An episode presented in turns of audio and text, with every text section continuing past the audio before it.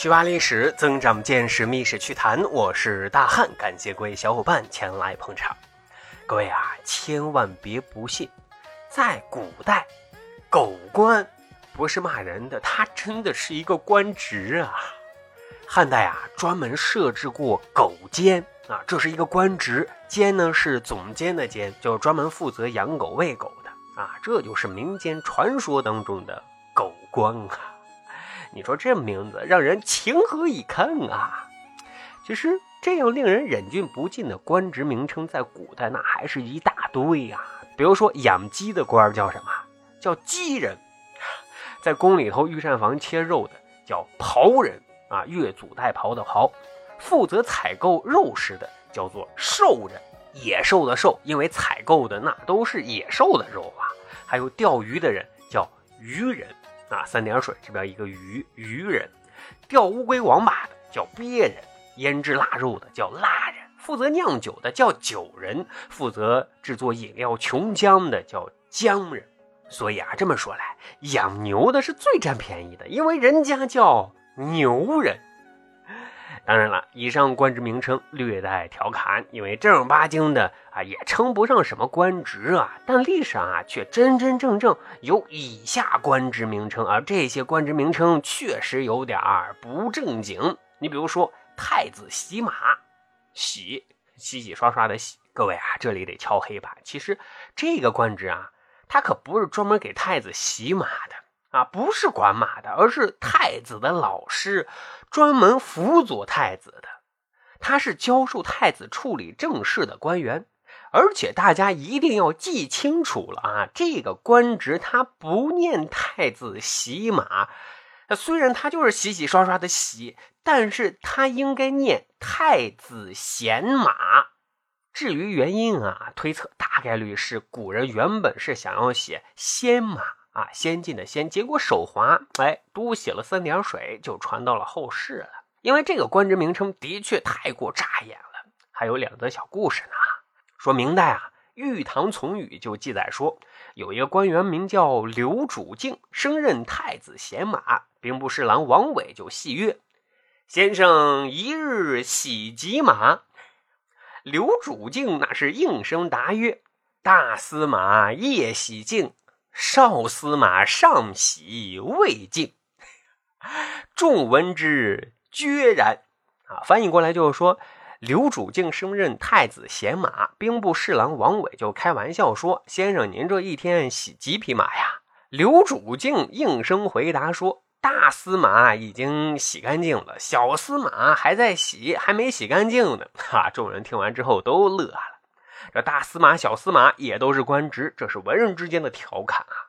不过，即便是古代，还真有不知道太子贤马究竟是干啥的。《快元古道》记载说，有一次太子贤马杨守臣告假回家，走到驿馆休息，拿着介绍信等待驿丞啊分配房间。驿丞呢，其实就是驿站的负责人。驿丞一看啊。官职太子贤马啊，以为这杨守臣就是一个干杂役的，就打趣的问道：“嘿，你的职业是洗马，一天要洗多少马呀？”杨守臣 睁睁眼睛，苦涩的回答说：“哎，哎呀，勤快点儿就多洗洗，懒点儿就少洗洗。”就在这个时候啊，外头有人来报了，说当朝的御史大夫也要前来住宿，让赶紧分配房间。这样呢，来了之后就能住下了。义成一听，这可是大官呀，就把原本要分配给杨守臣的上等客房分配给御史大人来居住。杨守臣苦笑地说：“哎呀，呃，倒也好，不过啊，等御史来了，我再让也不晚呀。”可是万万没想到的是什么呢？等御史大人一进驿站前台，他一眼就看到了杨守臣，随之就行叩拜大礼。原来啊，这个御史大人是杨守臣的门生，这下一城慌了，连忙就跪在地上给杨守臣磕头谢罪。杨守臣这边呢，却一笑了之。啊，正所谓是不知者不怪呀。如果说啊，太子贤马这个官职名称把人家官职等级拉低了，那么宇宙大将军的横空出世则是世间无敌呀。他的拥有者就是南北朝时期枭雄侯景。啊，侯景这个人绝对是一个狠角色啊！虽然说他左脚残疾，但是人家善于骑射。当年在东魏的时候，政治和军事能力就非常的出色，东征西讨的屡立战功，是绝对的扛把子的人物。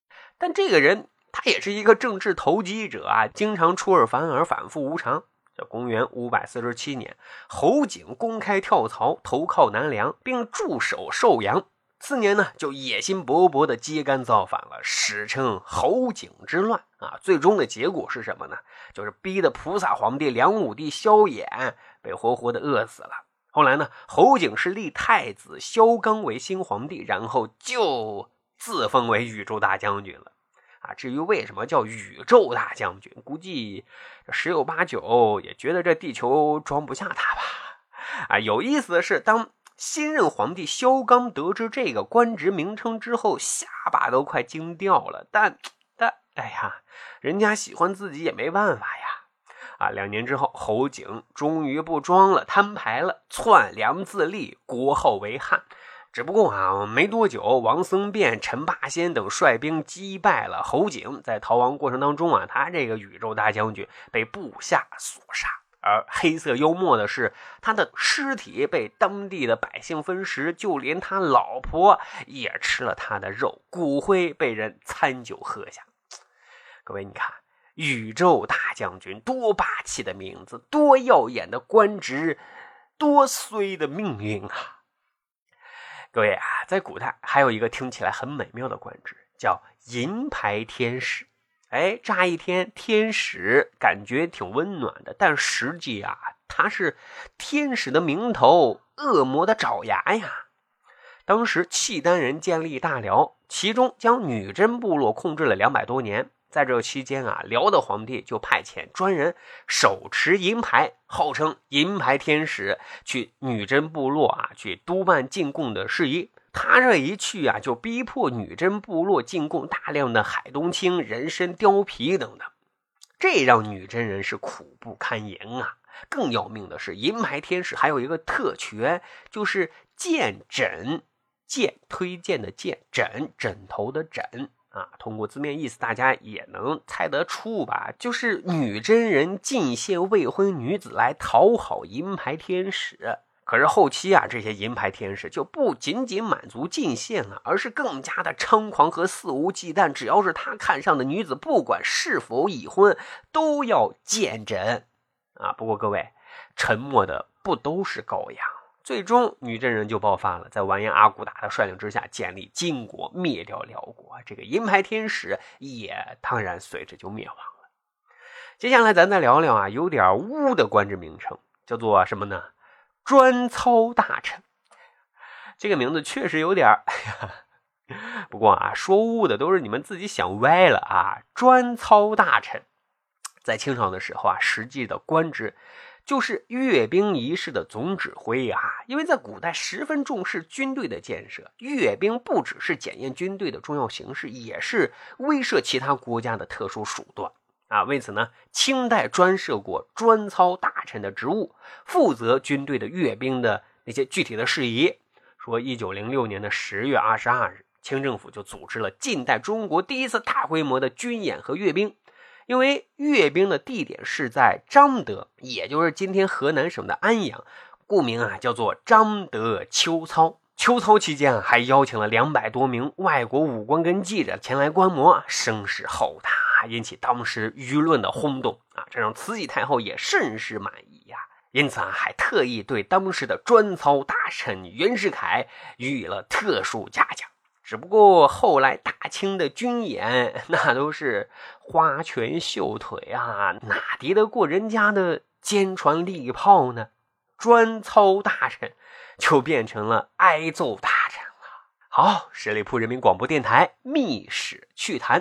如果您没有太多的读书时间啊，大汉欢迎各位加入大汉的主播会员，每周呢都会私家分享五篇以上的私家读书笔记，还能免费畅听《密史趣谈》所有的付费节目。